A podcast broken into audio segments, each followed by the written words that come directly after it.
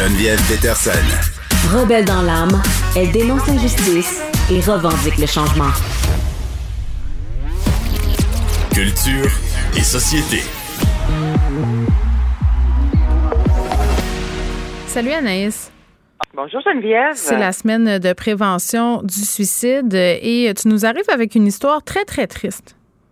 D'une tristesse sans nom, Geneviève, euh, il s'agit de Chelsea Curse, qui est une ancienne euh, Miss euh, Beauté, donc Miss USA, qui est décédée à l'âge de 30 ans. Elle s'est enlevée la vie dimanche à New York en se jetant en bas d'un immeuble de 30 étages. Évidemment, ça a vraiment causé nombre de chocs parce que cette fille-là avait un MBA magnifique comme le jour, euh, avec des titres comme euh, Miss America. C'est quand on dit vraiment que tu as tout pour réussir dans la vie, que sur papier, là, euh, t'as pas de mm. raison d'être malheureux. Sportive de haut niveau aussi.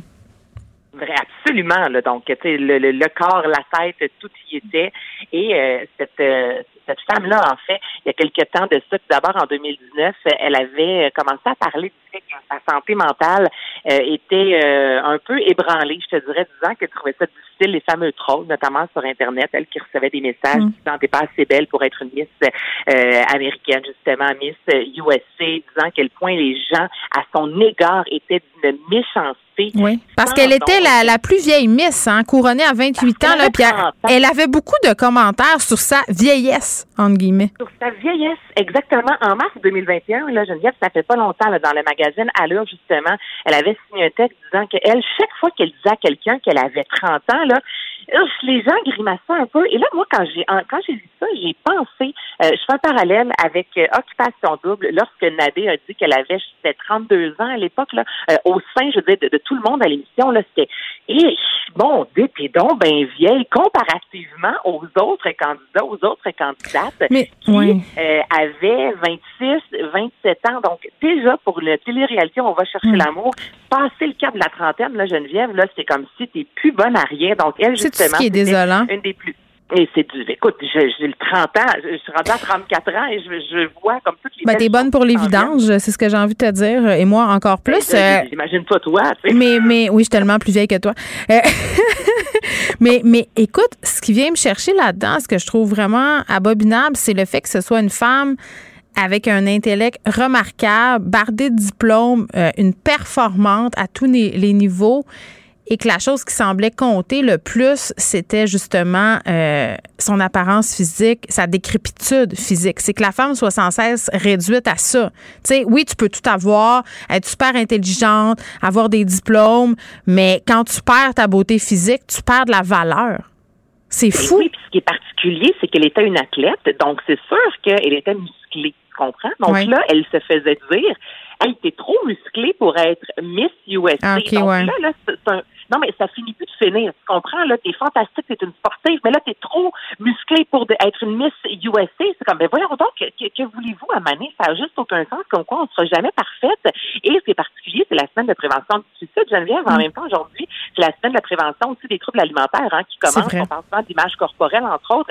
Et moi, je lis cette nouvelle-là, et c'est comme si ces deux semaines-là, euh, au niveau de, pour les femmes, surtout parce que ce sont souvent plus les hommes, malheureusement, qui s'enlèvent la vie euh, entre 35 et 45 ans. Il y a des femmes qui le font. On l'a vu justement avec Charlie Kirk, mais c'est quand même particulier aussi de voir, tu sais, il y avait une détresse mentale. Elle en a parlé à maintes mm. reprises, notamment sur ses médias sociaux et comme il y avait tout l'aspect, oui, Internet, les trolls, t'en as parlé euh, cette semaine et t'en parles souvent ton émission à quel point les gens peuvent être méchants, mais méchants sur Internet et qu'on mm. ramène ça encore à la beauté et à l'aspect physique. Et justement, tu dois être elle se beau comme avoir le, le quotient intellectuel et tout avoir. Il y aura toujours, écoute, cette fille-là avait tout. Non, mais ce qui compte le plus, ce qui compte le plus dans notre société, c'est ce qui accorde la valeur à la femme, c'est l'apparence physique, encore aujourd'hui.